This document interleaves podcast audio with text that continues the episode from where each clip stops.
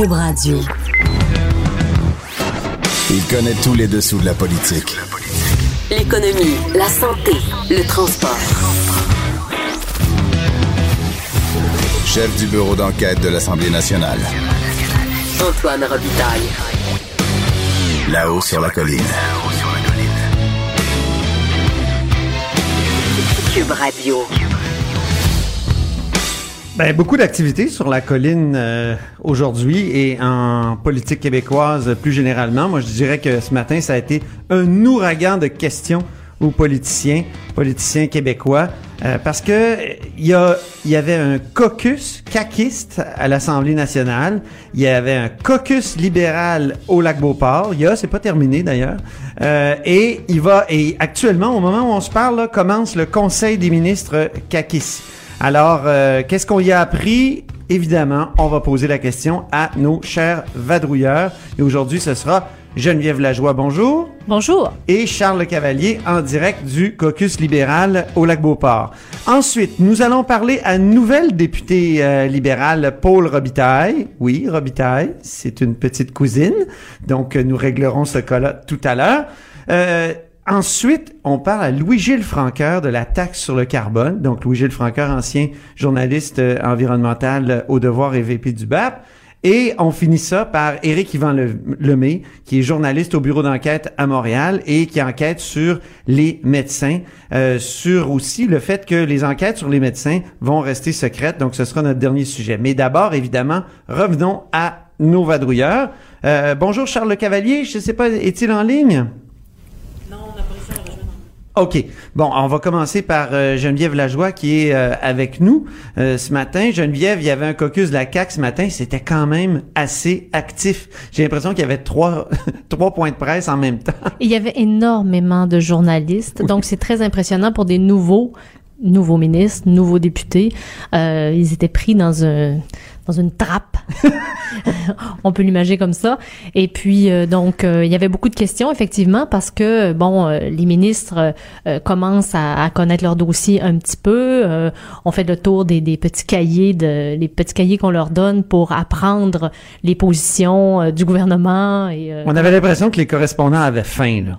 Ben oui, quand ça fait quelques jours, ça fait quand même quelques temps là que les- Vous aviez été sevrés, là, les... les- Exactement. Et donc là, on avait des questions. Euh, On a eu certaines réponses, notamment de Lionel Carman, le nouveau ministre de responsable des services sociaux, qui Mhm. qui a su très très très récemment qu'il était ministre aussi responsable du dossier du cannabis. Alors que vendredi dernier, lorsqu'on avait posé la question à François Legault, François Legault avait dit que c'était ah, probablement Sonia Lebel, ce qui avait eu l'air.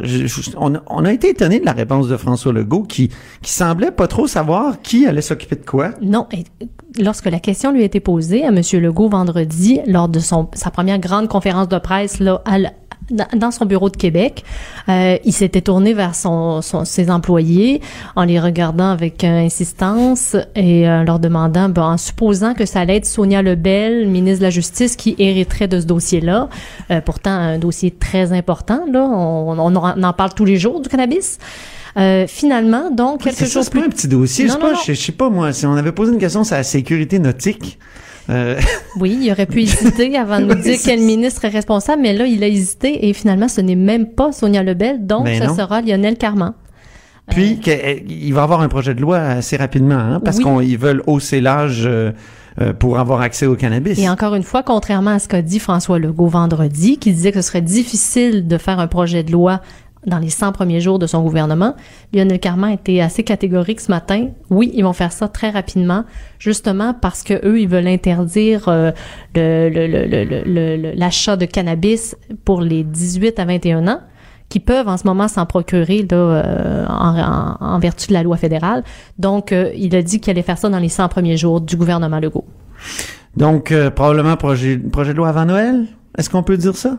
Euh, écoutez, avant Noël, là, je, je, je- il est pas allé jusque-là, mais il a parlé des 100 premiers jours. Donc, Parce euh, qu'ils vont, ils vont quand même euh, siéger six jours. Je ne sais pas s'ils vont avoir le temps de, de déposer quoi que ce soit. ça va peut-être être euh, plutôt pour un mini budget. On s'attend peut-être à une mise à jour économique, Ah oui. euh, oui. Mais ils peuvent, ils peuvent pendant ces six jours-là déposer des projets de loi. Bien sûr, rien ne sera adopté en six jours, Non. mais ils peuvent quand même, euh, bon, euh, annoncer les grands engagements de ce gouvernement-là. là.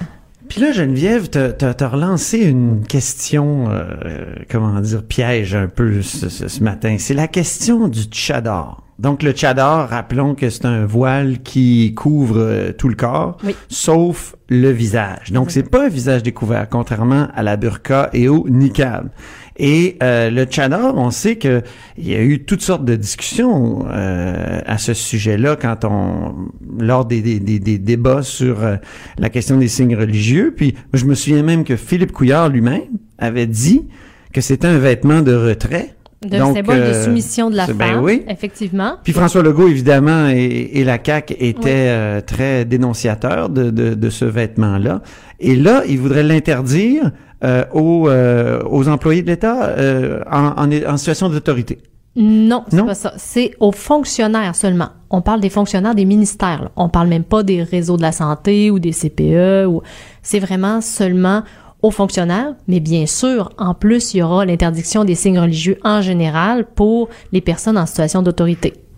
Donc, c'est un cas particulier, j'adore. C'est un cas particulier parce que comment interdire ça? Euh, on se rappelle que le projet de loi 62 du gouvernement libéral adopté pourtant qu'avait adopté le gouvernement libéral pour interdire euh, les gens euh, la burqa puis le niqab finalement euh, quand on veut qu'il n'y ait pas de visage couvert dans les dans les dans les services reçus et donnés par l'État c'est en cours en ce moment ah et, l'article l'article sur le visage découvert est toujours suspendu à l'heure actuelle alors imaginez vouloir interdire maintenant un vêtement qui ne cache pas le visage euh, grande question. Là, ce matin, euh, si on se fie aux propos, en tout cas, de, du, de la ministre de la Justice, Sonia Lebel, c'est possible.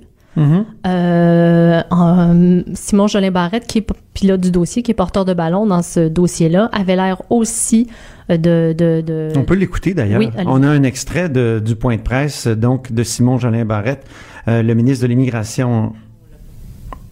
Ah, on... ok, parfait. Très bien. Ben, c'est juste qu'est-ce qu'il disait au fond, euh, Simon Jeanin Barrette, Geneviève? En fait, il disait qu'il allait se, se, mettre au travail bientôt. Il, il, il a dit par contre qu'il ne pouvait euh, s'engager à déposer le projet de loi sur la laïcité avant les fêtes. Même s'il veut agir rapidement, là, il voulait pas s'engager à le faire. Euh, est-ce que ce sera fait ou pas, ça on le sait pas.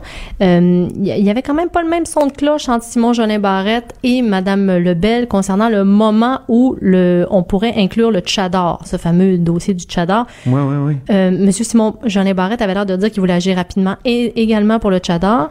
Sonia Lebel, elle, semblait dire, ben, on pourrait peut-être commencer par les, interdire les signes religieux chez les personnes en autorité, comme les policiers, les gardiens de prison, les enseignants, d'abord, puis on verra par la suite. OK.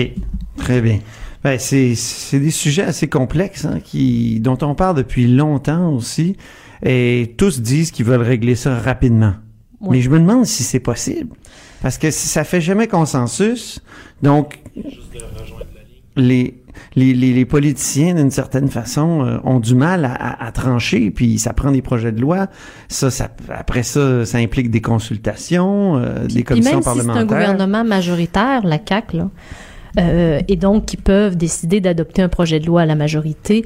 Il faut, à l'Assemblée nationale, comment ça se passe? Ça doit passer par des commissions parlementaires. Il y a un dépôt de projet de loi. Toutes ces étapes-là, si les partis d'opposition euh, ne sont pas d'accord avec le, parti, le, projet de loi, ben, ils peuvent prendre du temps.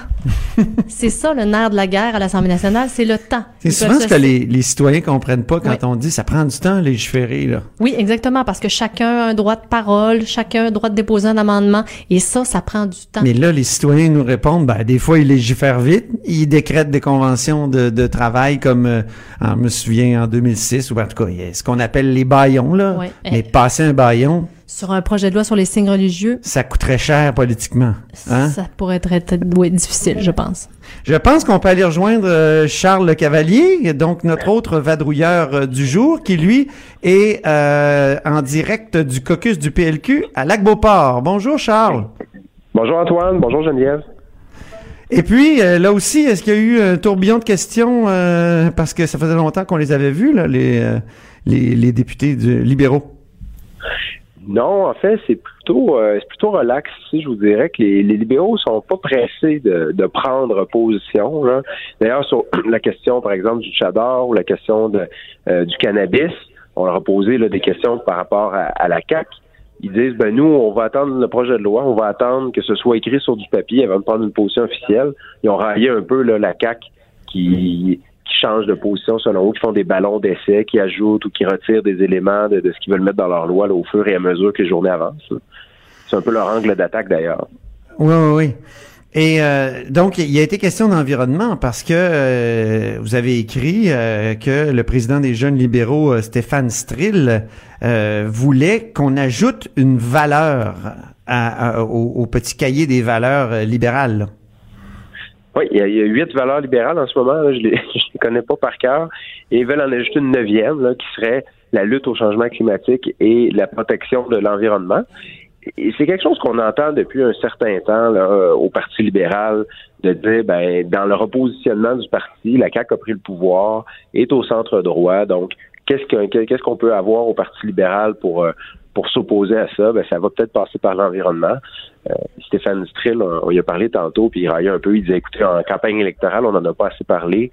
Euh, notre position sur euh, l'abolition des pailles, parce qu'on peut dire que la question forte de l'environnement chez les libéraux en campagne électorale, c'était cette proposition-là d'abolir les pailles. Ah oui, je me souviens, on rigolait un peu. convaincre, exactement. C'est un, peu mineur. Donc, lui, il veut qu'on parle. Il y avait des propositions aussi sur le recyclage, je me souviens. Moi, j'avais posé la question à Philippe Couillard, mais on, voit que le recyclage s'en va à l'incinérateur, au site d'enfouissement, un peu partout. On veut-tu encore mettre de l'argent là-dedans? C'est ça, exactement. Ça avait été un peu mal pris, ouais. C'était pas. Euh, donc là, c'est le Parti libéral veut vraiment se recentrer vers l'environnement.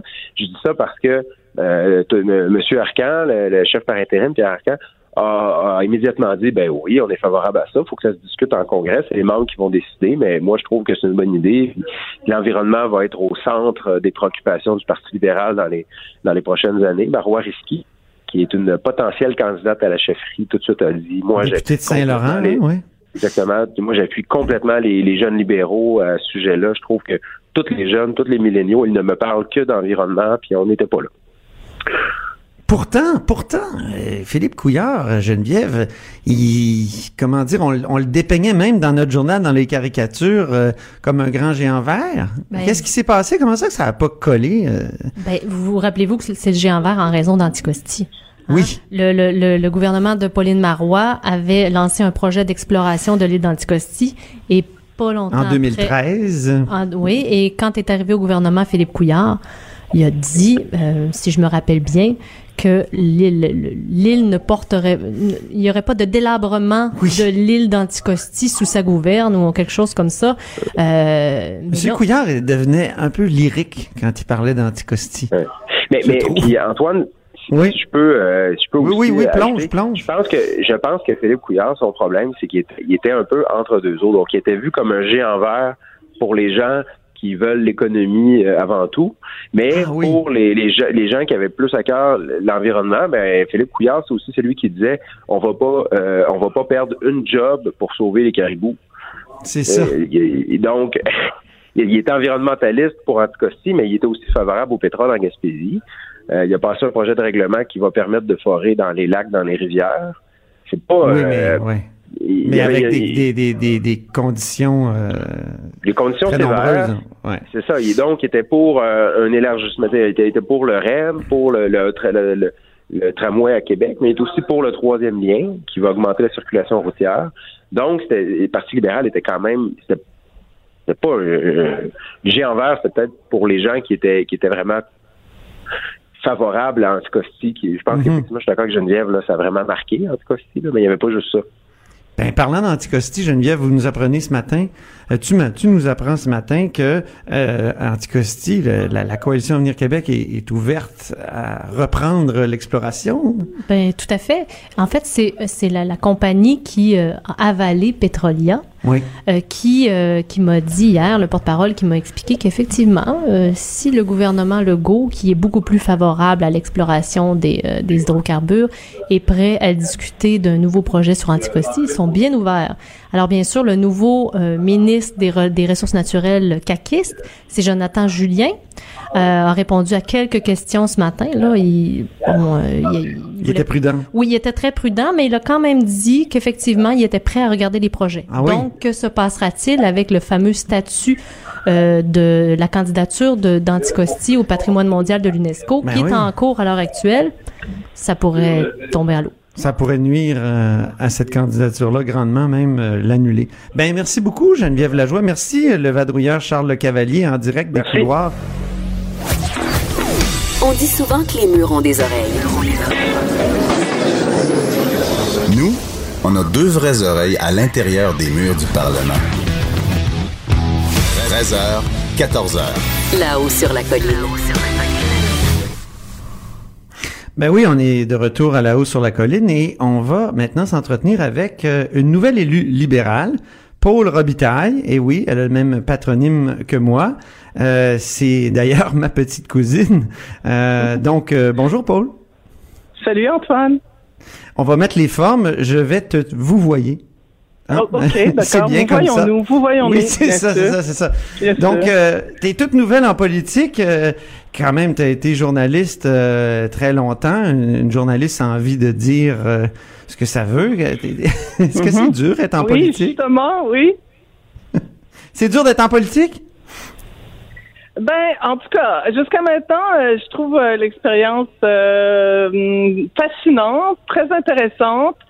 C'est physiquement euh, très demandant. Vraiment, j'avais sous-estimé. Ben, je savais que c'était difficile, mais je savais pas que mon corps réagirait comme ça. Ça demande énormément. Il y a énormément de stress. Puis bon, c'est mes premières armes, mes premières expériences, donc c'est normal. Mais euh, non, je, je suis très heureuse de, de, de choix, du choix que j'ai fait. Jusqu'à maintenant, non, ça, Mais euh, tu parles de stress et, et je, je, je, je- t'as déjà été reporter euh, en Russie, euh, t'es déjà allé au front avec les Tchétchènes. Comment on peut contraster ce, ce stress-là avec le stress de la politique? C'est vrai, non, c'est une excellente question. Parce que je me suis posé la même question aussi. Je me suis dit, mais euh, il y a beaucoup de parallèles à faire entre le journalisme et puis euh, le travail de député. En campagne électorale, par exemple, on parle à, plein de gens, on écoute, on essaye de retenir, on, euh, on essaie de voir un peu, de saisir les problèmes, les vulgariser, essayer de trouver des solutions. Je trouve qu'il y a énormément de parallèles à faire avec euh, le journaliste qui, lui aussi, sur le terrain, écoute, euh, synthétise et puis pose des questions. Euh, donc, euh, et bon, évidemment, au front, euh, mais on dirait qu'au front, c'est- pas pareil. Je sais pas comment vous dire. On est trop front aussi quand on est des députés, euh, Ah mais oui, autrement. ça- mais je pense que c'est encore plus dangereux. en tout cas, ouais. Vous avez été reporter pendant 13 ans à l'étranger. Les, les, les pays les plus marquants pour vous, euh, Paul? Bon, certainement la Russie, qui est un pays Ouais. fabuleux avec une histoire euh, incroyable. Euh, la Russie, le Mexique aussi, qui est un grand pays. Certainement, ces deux pays-là sont des pays qui qui qui qui, qui m'ont qui m'ont passionné, qui me passionnent toujours. T'es, t'es retourné, vous êtes retourné d'ailleurs. Hey, je, je me arrive Oui. pas. Hein. Vous voyons-nous. Oui, que oui, vous oui. Vous êtes retourné d'ailleurs en Russie. Vous avez fait un reportage sur les 25 ans, je pense, de, de la, de la Ouais. chute du mur euh, euh, et de la fin de l'URSS, en fait. Mhm. Euh, donc, euh, ça, ça devait être tout un voyage dans le temps. Euh, oui, et, et vraiment, quand j'étais en Russie, en, quand je suis arrivée en Russie euh, au début des années 90, et vous étiez venu me visiter d'ailleurs, euh, euh, tout était à faire. Il y avait énormément, il y avait un espoir euh, incroyable. Euh, il y avait un rêve, il y avait des projets d'avenir, et 25 ans plus tard, c'était complètement autre chose. Le ton, euh, l'atmosphère avait changé euh, chez les gens que je côtoyais à l'époque. Donc, on le sait, énormément de répétitions, la peur, une certaine noirceur d'ailleurs. Mais en même temps, euh, d'une façon, euh, c'est un peu contradictoire, la ville de Moscou est une ville magnifique qui est devenue encore plus belle. Euh, Il y a euh, un million de cafés, il y a une, une, ils ont rénové les immeubles. c'est très, très beau. Ils ont mis énormément d'argent dans, dans Moscou. Et donc, ce qui était marquant dans votre reportage, Paul, oui. Oh, pardon, je, m'excuse, oui. Non, ce qui, ce qui était marquant dans votre reportage, c'était le retour de la religion. Euh, c'était le retour euh, très très très marqué là, justement dans une des familles que, que vous êtes allé visiter. Euh, on est devenu extrêmement pieux et, et, ça c'était c'est, c'est, surprenant, mais le retour de la religion il, est un peu partout là dans le ben, dans le monde oui, Il y a, oui, il y a un retour au, au, au nationalisme, au nationalisme qui frise les extrêmes. Et bon, en Russie, ça inclut évidemment la religion orthodoxe. Et euh, mhm. il y a un, vraiment un lien entre l'Église orthodoxe et euh, la présidence russe en ce moment.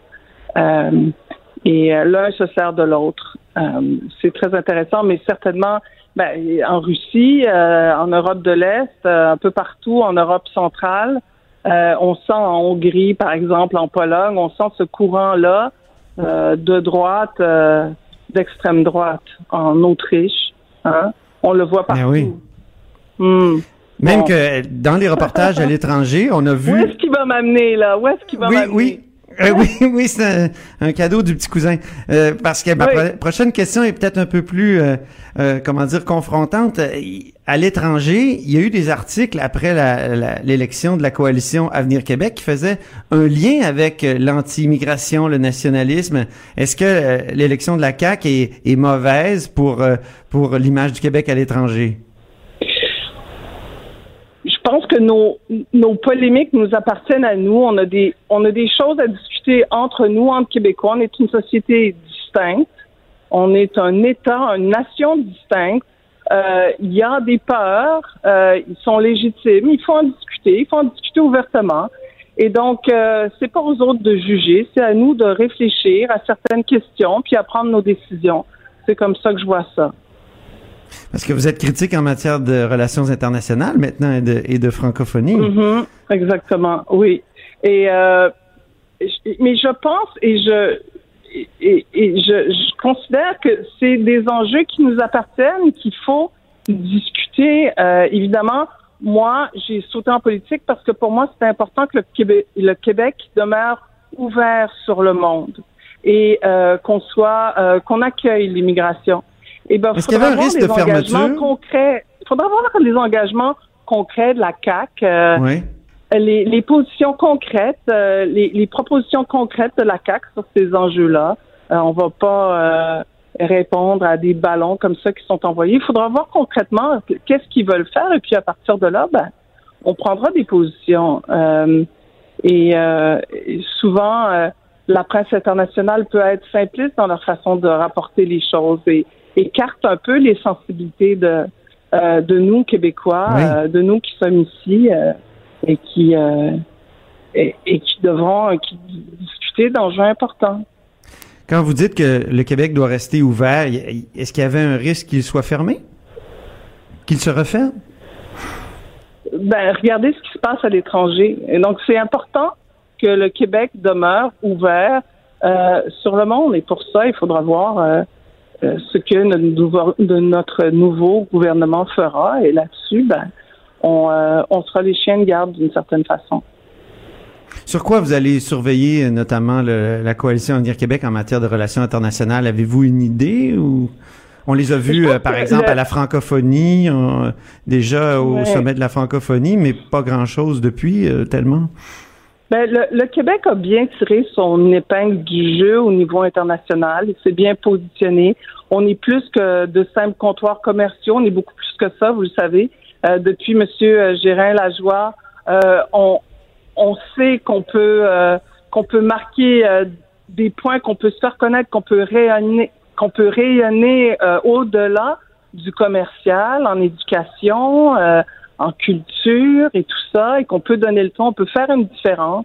Et euh, j'espère profondément que euh, ce nouveau gouvernement ira dans ce sens-là aussi. Parce que jusqu'à maintenant, M. Legault euh, a, semblé dire que les relations internationales, ça serait un prolongement de, de, du ministère du Développement économique. Ben, il faudra attendre et voir ce qu'il va faire concrètement, comme je l'ai dit tout à l'heure. Mhm. Mais c'est sûr que le Québec, les relations internationales pour le Québec, c'est beaucoup plus que ça. C'est beaucoup plus que ça. Et la francophonie, qu'est-ce que quelles devraient être nos priorités euh, pour la francophonie? On sait que, euh, par, par, exemple, il y a des possibilités que un administrateur soit nommé à côté de la secrétaire générale Louise Mouchikouabo, euh, donc un administrateur qui serait québécois. Ça, est-ce que vous allez surveiller ça? Oui, on va le surveiller certainement. Euh, c'est important qu'on. Vous savez, le, le Québec, on a, on n'a pas le poids colonial de la France ou de la Belgique, et on peut avoir un impact. euh, Et je pense qu'on peut avoir un rapport autre avec euh, les pays francophones africains, par exemple, avec euh, des pays comme Haïti. On peut euh, et donc c'est important qu'on joue un rôle, euh, qu'on soit très présent et qu'on joue un rôle déterminant. Et bon, dans ce sens-là, ça serait, euh, ça serait important, oui, que, que le bras droit de la, la secrétaire euh, à la francophonie soit québécois. On n'a rien à perdre là-dedans. Ben très bien, Paul Robitaille. Euh, merci beaucoup. Euh, donc Paul tout, Robitaille, député tout. de de Bourassa Sauvé. Et euh, la prochaine entrevue, euh, à la prochaine entrevue, Paul. OK. Antoine Robitaille. Le philosophe de la politique. 13h, 14h. Là-haut sur la colline. Cube Radio. On est de retour à là-haut sur la colline pour discuter d'environnement avec nul autre que Louis-Gilles Franqueur qui est légèrement enrhumé. Mais Louis-Gilles Franqueur, faut que je le présente, là, ancien journaliste donc euh, au devoir et ex-vice-président du BAP. Bonjour Louis-Gilles. Bonjour Antoine. Vous voyez, ça Oh. va un petit peu mieux, mais ça, c'est les miracles de la pharmacologie moderne. Mais pas trop mieux quand même. Ça te donne, Louis-Gilles, euh, une voix extrêmement radiophonique. Ben, tu vois, il y a une petite fille dans la ruelle que je connais bien. Tantôt, elle me voyait, je promenais le chien. Tu sais ce qu'elle m'a dit? Elle dit, vous allez avoir une voix de monstre parfaite pour l'Halloween si vous continuez. Mais moi, je veux pas me rendre là, s'il vous plaît. Ben, parlant de monstres, euh, vu que l'Halloween Halloween, euh, arrive, on peut dire que pour euh, quatre provinces au moins, euh, il y a un monstre là qui a été annoncé hier pour euh, par euh, le gouvernement central, le gouvernement donc Ottawa. Le gouvernement Trudeau qui a annoncé qu'une taxe fédérale sur le carbone va leur être imposée. C'est l'Ontario, le Nouveau-Brunswick, le Manitoba la Saskatchewan. Mais en même temps, on a dit qu'on compenserait euh, ces provinces-là. C'est vraiment un sujet complexe, la, la taxe, euh, comme on l'appelle maintenant, la taxe sur la pollution par le carbone. C'est pour ça que je voulais en discuter avec toi. D'où ça vient, cette idée-là, d'abord? là? C'est c'est- c'est- c'est- c'est des gens de droite qui ont, qui ont mis ça en avant? Ben, en fait, le contrôle des émissions atmosphériques avec euh, des outils économiques, c'est le président Reagan aux États-Unis qui a lancé ça dans les années 80, quand on a voulu contrôler les, la pollution acide. Et euh, lui avait plafonné les émissions euh, aux États-Unis qui étaient à 4,5 milliards de, de tonnes par année. Alors, il y avait euh, 4,5 millions, pardon, de tonnes par année. Il a voulu ramener ça à 3 millions de tonnes par année. Alors, il avait dit, on va plafonner, on va descendre progressivement les permis autorisés aux entreprises pour qu'on arrive en, sur une période de temps d'une dizaine d'années à 3 millions. Mais et là, à ce moment-là, les entreprises pouvaient soit devancer leur euh, leur obligation d'émission, et puis s'ils avaient des crédits euh, en surplus parce qu'ils avaient été plus rapides que les exigences du gouvernement, ben ils pouvaient Donc, c'est une sorte de permis de polluer, dans le fond, la taxe sur le carbone. Oui, c'est un permis de polluer, mais qui vous permet de polluer de moins en moins, parce qu'on diminue le nombre de permis disponibles sur le marché chaque année, ce qui fait qu'on obtient de façon certaine une réduction. On, on, Mhm. on oblige les pollueurs. Ça, c'était pour les plus acides. Puis, Oui, puis on a Ronald appelé- Reagan qui avait mis ça en avant. À Kyoto, on a décidé de garder ce système-là, euh, de l'appliquer à toute la communauté internationale. Il y a juste l'Europe finalement qui l'a vraiment appliqué, mais avec un succès relativement bon. Ils ont, ils ont vraiment baissé entre 90, euh, 92 et euh, 2006 le, le plafond d'émissions de l'Europe. Puis ils ont respecté en bonne partie, pas tous. Nous au Canada, Canada, on avait complètement raté la cible. Harper nous a sorti des obligations de Kyoto, ce qui fait qu'on s'en est balancé. Il a fallu reprendre une nouvelle cible, c'est-à-dire partir de 2006. Puis là, on essaie de diminuer de 30 d'ici 2030 par rapport à 2006. On sait même pas si on va atteindre. Mais le Québec voulait, lui, maintenir les cibles de, de, Kyoto, les cibles initiales. Hein? Oui, mais le Québec trichait parce que lui, il voulait pas euh, réduire sur euh, euh, le global de sur une dizaine d'années. Il voulait réduire seulement de 8 globalement. C'est pas la même chose de réduire pour atteindre le résultat global et de faire une ponction annuelle de 8% Ce qui fait que ça, ça changeait beaucoup les chiffres. Mais enfin, le Québec, au moins, s'est attelé à la tâche beaucoup plus que les autres provinces canadiennes, même si ici, les réductions de gaz à effet de serre coûtent beaucoup plus cher qu'ailleurs, parce que comme on n'a pas de filière très polluante à cause de l'hydroélectricité qu'on utilise pour le chauffage, il faut aller couper dans des secteurs où ça coûte beaucoup plus cher que le chauffage. Donc, il y a une cimenterie, il y a une cimenterie en Gaspésie qui, qui nous aide. Là. Oui, il y a une cimenterie à Gaspésie qui a gâché un peu le plan. Mais ça, c'est un, ouais, un accident de parcours qui est pas brillant. Puis il y en a un autre qui va se construire euh, aux portes du Québec, là, à, sa frontière de l'Ontario puis du Québec, puis qui va envoyer toute sa pollution, le Colachem, à, près de Hawkesbury. Ça, c'est ah un, beau, un dossier dont il va falloir parler. C'est assez euh, spécial. Heureusement, le ministre canadien de l'Environnement vient de lancer une évaluation environnementale là-dessus en se prévalant de ses pouvoirs de contrôle euh, de la pollution transfrontalière. Le Québec lui aurait pas pu rien faire vu que c'est assez portant. C'est un peu une cimenterie comme celle de Port-Daniel, mais ah avec à peu près un million de tonnes par année, ce qui est énorme. Là. C'est un mégatonne, c'est beaucoup. Mais revenons à, au Oui, revenons à, euh, la taxe sur le, Québec, carbone. Le Québec, lui, a un système mixte. Il applique aux entreprises un plafonnement des émissions globales qui est force à réduire chaque année parce qu'on réduit les permis, euh, euh, les autorisations d'émission c'est le système qui s'est avéré le plus efficace à la planète. Par contre, on peut pas contrôler le plafond d'émissions chez les particuliers. Si on vous donne un, plafond d'une tonne par année, ça va être difficile à contrôler. C'est pareil pour tous les individus. Alors là, pour le Est-ce que Stéphane Dion voulait pas faire ça? Stéphane Dion, il avait parlé d'un compteur là qu'on aurait à la maison. Ouais, non, ça c'était volontaire. Ah euh, la réduction, le plan, euh, une tonne par personne, c'était un plan volontaire. On pouvait calculer nos émissions. Lui essayait de transférer aux individus, au fond, le gros, le plus gros du fardeau qui en fait appartient aux entreprises. Euh, mais là, euh, bon, alors, mais pour les individus, ce qu'on fait, c'est qu'on applique à peu près ce que ça coûte aux entreprises quand on voit le marché d'échange de crédit se faire, parce que c'est un marché comme à la bourse, là. Alors, à un moment donné, on voit que la valeur se situe autour de 20, 24, puis ça va monter jusqu'à 50 dollars. Et euh, on dit on va transférer aux individus la même chose. Donc, on calcule pour un baril de pétrole, qu'est-ce que ça va coûter comme, euh, comme, taxe de carbone. On la mhm. divise en litres et on applique ça aux litres individuels que chacun achète. Alors donc, voyez-vous, d'après le plan annoncé par euh, le gouvernement fédéral, ça va être à peu près une augmentation de 4 cents et demi du litre à court terme cette, en 2019. Ce qui est très Donc, dans les quatre provinces, là. Dans les quatre provinces, c'est ça? Dans les quatre provinces oui. Alors, au Québec... Mais il va y avoir des... Ils vont redonner, le gouvernement fédéral va comme redonner une partie des... de, ce qui va être ramassé. C'est ça, ça c'est une petite tricherie politique qu'on fait lorsque il y a des réticences. C'est-à-dire qu'on dit à ce moment-là, la taxe va être neutre. Ceux qui vont dépenser, ben, comme on va remettre à tout le monde un montant égal, ceux qui ont presque pas utilisé leur, euh, ils ont presque pas consommé d'hydrocarbures parce qu'ils n'ont pas de voiture puis ils sont dans un logement où le chauffage est payé, ils vont recevoir 250, 300 pièces pareil. Puis c'est ceux qui ont dépensé 7, 800, 2000, 4000 dollars d'essence parce qu'ils ont des gros 4x4, une maison trop grande, etc., que les autres vont recevoir le même 300 pièces. Donc en fait, le 300 ah pièces des gens qui ont un bon comportement pour le, par rapport euh, au climat de la planète, ils sont récompensés par l'argent versé par ceux qui sont les moins bons euh, citoyens. Alors, Mais là, Louis-Gilles, pour le Québec, c'est un peu injuste, ça? Pas du tout. Euh, pas du tout. Les, les, les, mauvais, on dirait que les mauvais joueurs, l'Ontario, Nouveau-Brunswick, Manitoba, Saskatchewan, qui sont pas donnés de, de, de plan de réduction, eux autres, ils vont comme être compensés. C'est ça, c'est l'impression qu'on avait. En fait, c'est une tricherie. Ce qui est, ce qui est, ce qui est, ce qui est correct et qu'on fait à l'échelle planétaire, c'est que on sait que pour financer la transition énergétique, ça va coûter des milliards. Mais ça va coûter moins cher que les milliards beaucoup plus importants que ça nous prendrait pour euh, subir les changements climatiques.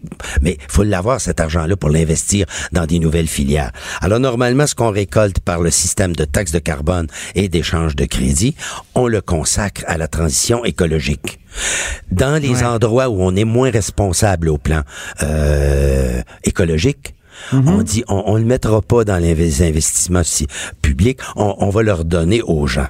Alors, c'est une tricherie, le système fédéral qui est annoncé. Ceux qui ont la vraie politique, comme le reste de la planète, quand on est exigeant en environnement, ceux qui sont rigoureux en planification environnementale, c'est ceux qui font comme le Québec. L'argent, on le garde pour financer la transition écologique. On le met dans le fond vert. Puis on il y a de- juste le Québec. Il y a juste le Québec qui a sa bourse sur le carbone, là. Il y avait l'Ontario, mais l'Ontario, euh, évidemment, avec le nouveau gouvernement Ford, ils l'ont, ils l'ont annulé. Exact. Mais sauf que l'Ontario va devoir subir une taxe carbone pour ses entreprises, ce qui risque d'être plus coûteux pour les entreprises que s'il y avait eu un plafonnement. Alors, tant pis, tant pis pour les, les, les firmes ontariennes. Alors, euh, euh, au Québec, les, les, les compagnies ont leur plafond de crédit, mais quand ils achètent des hydrocarbures, la taxe leur est remboursée parce qu'eux autres, ils ont des investissements à faire dans la production, dans la machinerie, dans la gestion de leur énergie.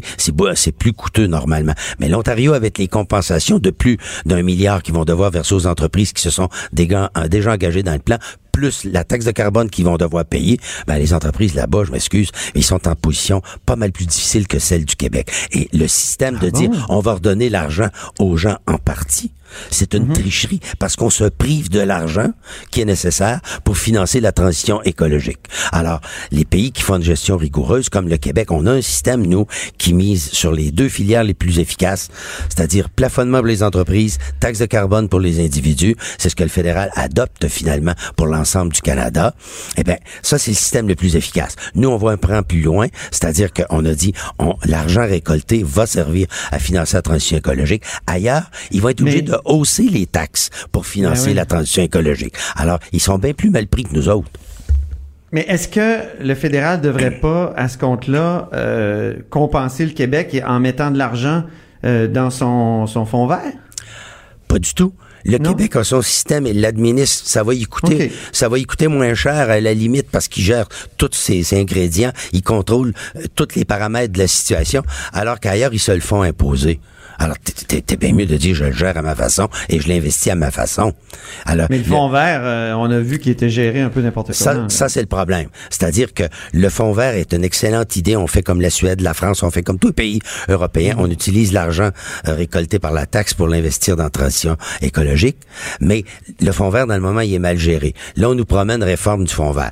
Le fonds vert est une bonne institution, mal géré. Gérons-le comme faut. Et là, on va obtenir les fruits qu'on espère de ce Il y système. avait des projets complètement dingues. Là, Ah, il y avait des euh, projets complètement dingues, complètement Ajouter farfelus. des ailerons sur les, les avions d'Air Canada. C'est une bonne chose, mais l'économie Ouais, d'énergie, peut-être une bonne les- chose. c'est une bonne- non, non, mais c'est une bonne chose. Ça réduit effectivement la consommation d'essence, mais les compagnies d'aviation sont capables de se payer ça. On n'a pas à financer ça avec les fonds publics. Exactement. Puis des compagnies exactement. milliardaires. On va arrêter de rire, là, quand même.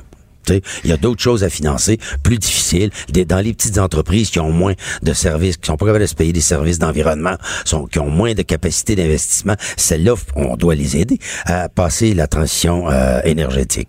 Et c'est la même chose pour les citoyens, pour les municipalités, pour faire une planification urbaine plus écologique. Alors, il va falloir qu'on investisse là-dedans. Et ça, cet argent-là, on n'aura pas besoin d'hausser les taxes pour le faire. C'est ceux qui polluent, parce qu'ils ont des gros camions, puis ceux qui veulent pas comprendre qu'on on est en train, qu'il faut changer parce qu'on on faut empêcher le climat de la planète de se dérégler. C'est ceux-là qui vont payer. C'est comme pour la cigarette.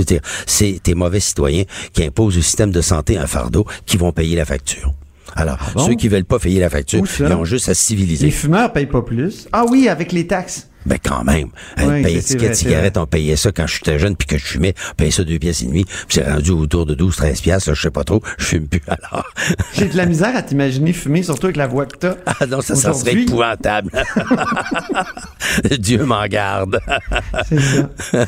Bon, ben, merci infiniment, Louis-Gilles, pour cette explication sur euh, le, la, la- la- la complexe taxe sur le carbone. la- En tout cas, ce qu'on peut se dire, Antoine, c'est qu'on a le meilleur système. La preuve, c'est que le fédéral nous copie. Il impose un plafond aux entreprises puis taxe carbone pour le reste. Mais nous, on a l'avantage de dire, on le gère nous-mêmes de A à Z. Ce qu'il faut, c'est une réforme du fonds vert pour que ça soit dépensé à bon escient, cet argent-là.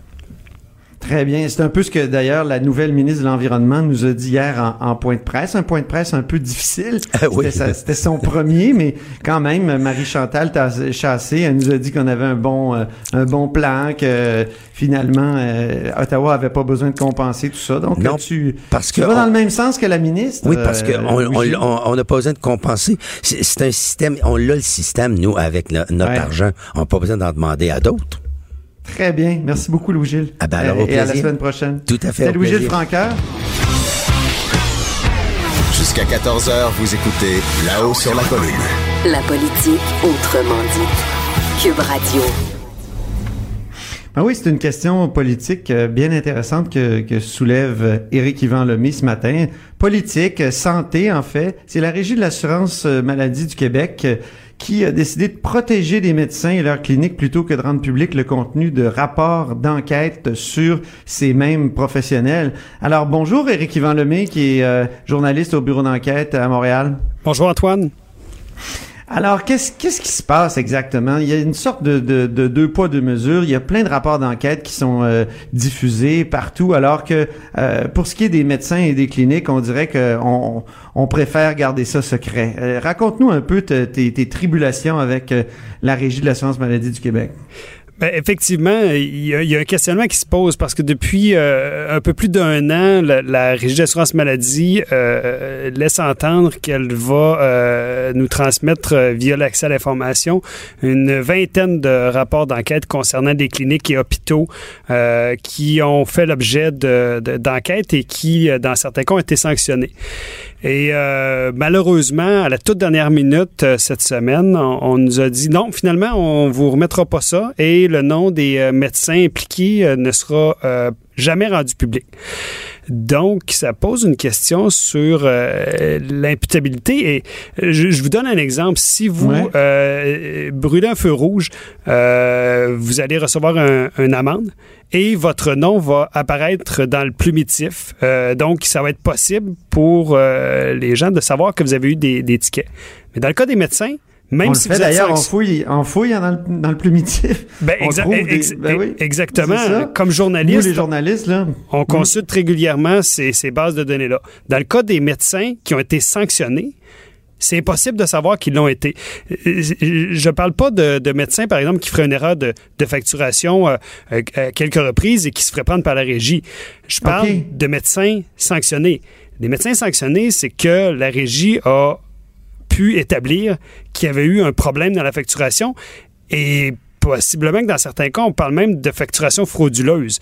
Donc, comment ça se fait que c'est pas possible d'avoir l'information, que cette information-là est pas publique? C'est la question qu'on se pose. Et la régie, malheureusement, n'a pas ouvert ses livres comme elle l'avait promis. Et on se retrouve dans une situation où on a une sorte de, de culture du secret qui n'est pas nécessairement très, très saine.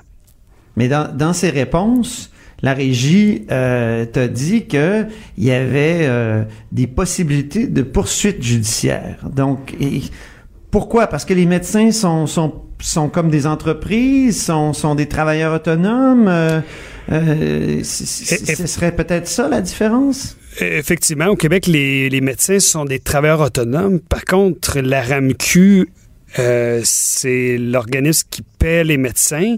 Donc, euh, il n'y a pas de raison pour lesquelles euh, les- ces médecins-là sont payés avec l'argent du public. Ce pas des médecins qui sont payés avec de l'argent Ben du oui. privé.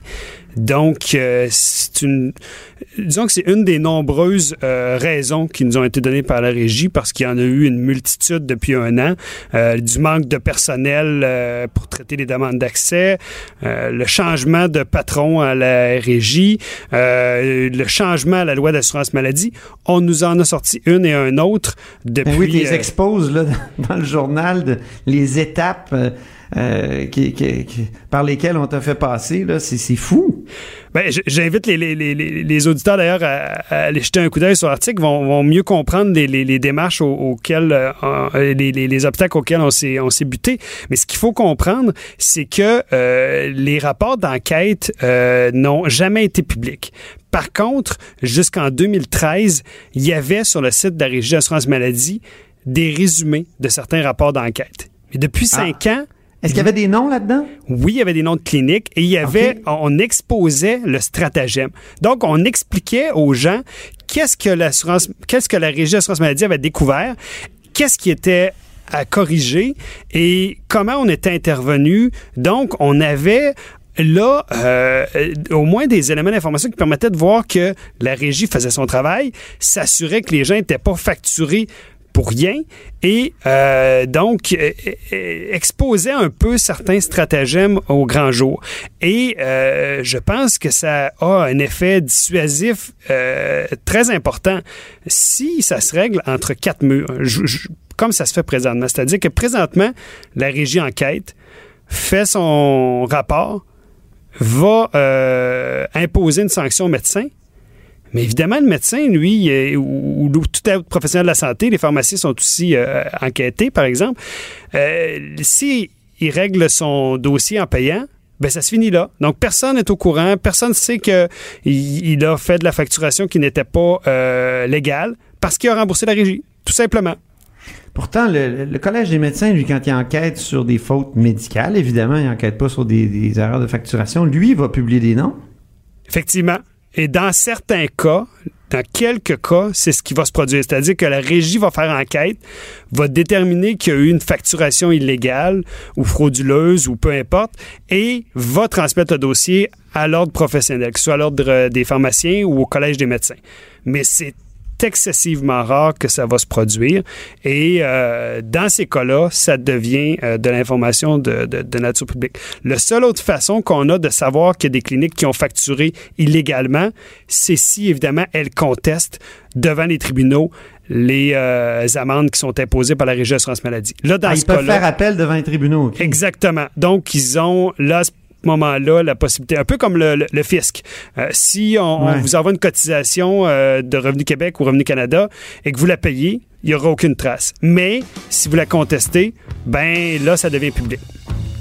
C'est étonnant parce qu'après tout, il y a des pouvoirs d'enquête euh, de la RAMQ qui avaient été augmentés l'an dernier, comme tu le notes bien.